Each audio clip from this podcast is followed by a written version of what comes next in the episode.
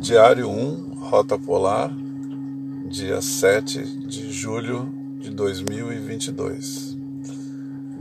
A nossa viagem começou, na verdade, dia 6 de maio, quando nós saímos do Brasil é de avião, o Alessoc e o Roberto Andrich, e voamos para os Estados Unidos, para Orlando. Passamos um dia lá na casa do irmão do Ale para pegar os equipamentos fotográficos e voamos para Seattle.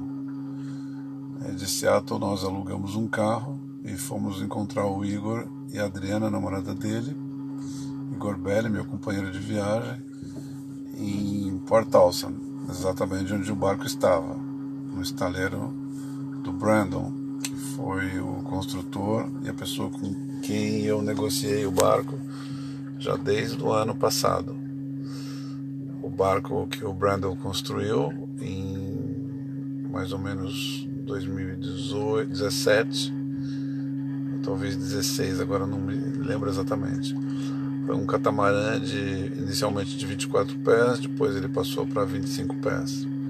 O Brandon ele construiu esse barco que chamava Felix para correr a regata Race to Alaska, que parte exatamente de Port Townsend e vai para o Alasca, subindo 800 milhas pela Colômbia Britânica. Uma regata muito técnica, muito difícil pelo fato de ter muita correnteza contra os canais, muito vento rondado e vale qualquer coisa que flutue.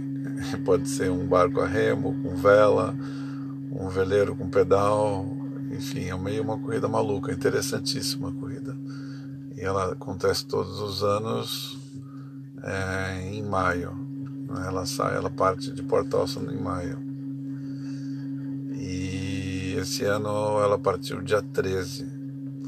A gente não conseguiu participar porque era muita coisa para fazer no barco e não tinha tempo para para aprontar tudo é, e testar o barco para a gente ir para uma regata, né? como essa. Além do que o nosso objetivo principal sempre foi a rota polar, né? E a Rota Polar é uma viagem que foi idealizada por, o, por o Igor e por mim já desde 2010 que a gente pensa fazer essa viagem. Uma viagem que pode tanto sair é, do Pacífico para o Atlântico ou do Atlântico para o Pacífico por cima das Américas, né?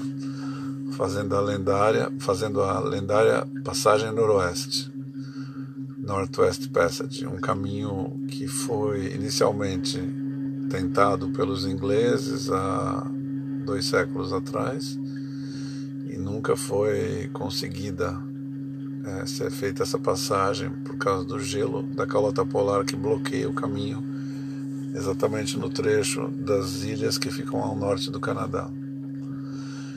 E a primeira pessoa que fez essa passagem foi em 1906 o Amundsen, que por coincidência não foi a mesma pessoa que chegou no Polo Sul a pé. Um norueguês que tinha muita preparação e muito planejamento e muito conhecimento a respeito do gelo, né?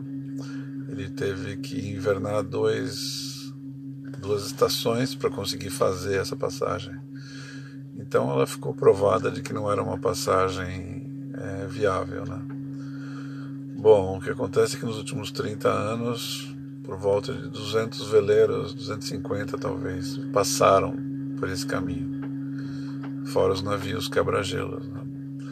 E todos os anos ela vem frequentemente abrindo, é, cada vez mais, nos últimos anos teve uma certa irregularidade, né? Não foi não foi crescente essa abertura.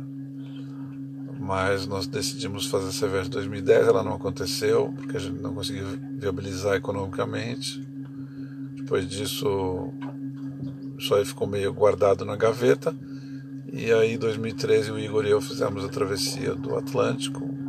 Depois disso, muita, muita coisa aconteceu na vida dos dois, né, do ponto de vista pessoal. E nós viemos a conversar novamente sobre essa possibilidade em 2018. E assim surgiu a ideia da gente fazer novamente a passagem.